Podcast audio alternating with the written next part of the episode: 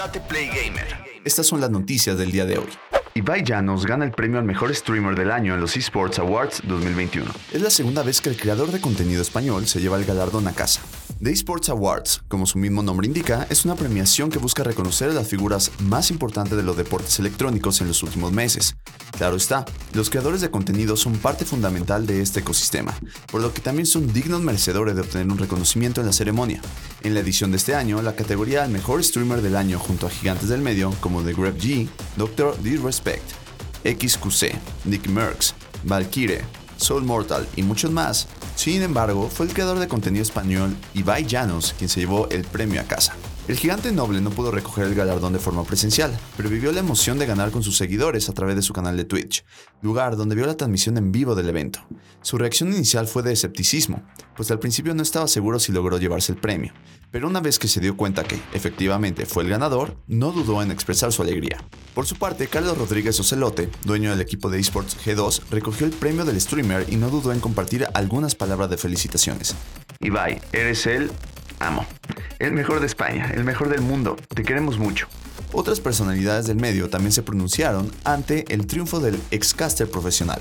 Por último, debemos recordar que no es la primera vez que el creador de contenido triunfa en esa premiación. En 2020 también fue un digno merecedor de ganar el premio al mejor streamer del año. ¿Y esta rosa? La Rosa de Guadalupe saca capítulos sobre un fan de Free Fire. El nombre del capítulo nos recordó a El Juego del Calamar.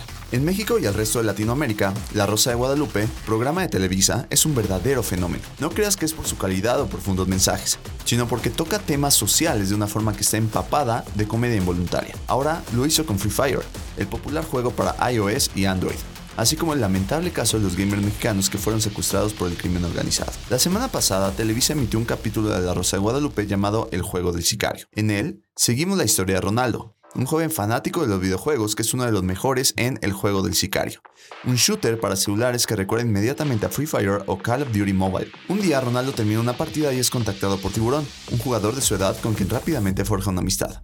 Lamentablemente Tiburón no es un joven común y corriente, sino que es un sicario que trabaja reclutando a otros chicos para el crimen organizado. Tiburón aprovecha que Ronaldo tiene fricciones con su mamá, quien le castiga el internet, para invitarlo a vivir a su casa.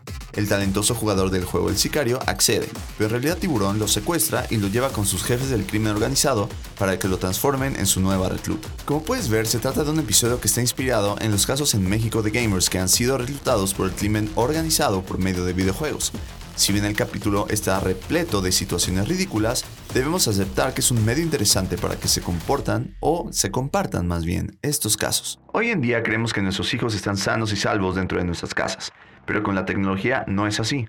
Hoy en día cualquier niño, joven o adolescente tiene un celular en sus manos con internet y con estas dos herramientas pueden ingresar a cualquier sitio o aplicación sin censura y en ningún lugar de nuestra casa nuestros hijos estarán protegidos de depredadores y delincuentes. Mantengámonos informados de lo que están haciendo nuestros hijos en internet. Pongamos atención para que no sean atrapados por el juego del sicario. Dice la reflexión final del episodio. ¿Y tú, imaginabas que La Rosa de Guadalupe haría un episodio de esto? La nueva expansión de Star Wars The Old Republic llega este diciembre. Muy pronto tendrá la mejor manera de celebrar los 10 años del juego. Star Wars The Old Republic se lanzó hace 10 años y se ha mantenido activo desde entonces. Gracias a esto, los fans recibieron una buena noticia con el anuncio de nuevo contenido que ayudará a celebrar su aniversario. Para fortuna de todos sus usuarios, se acaba de informar que la expansión Legacy of the Sith llegará este 14 de diciembre.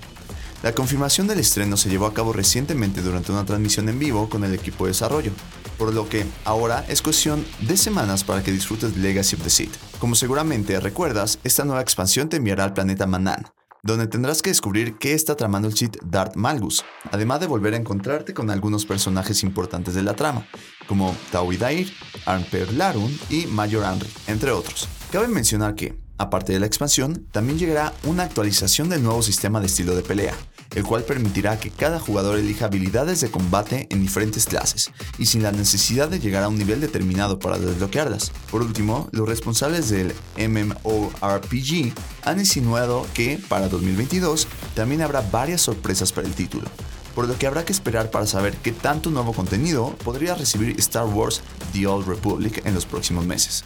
Bienvenidos al espacio gamer número 1, un podcast donde podrás enterarte de todas las novedades semanales, torneos, hacks, análisis y más del mundo gamer. Yo soy Tate y esto es Tate Play Gamer.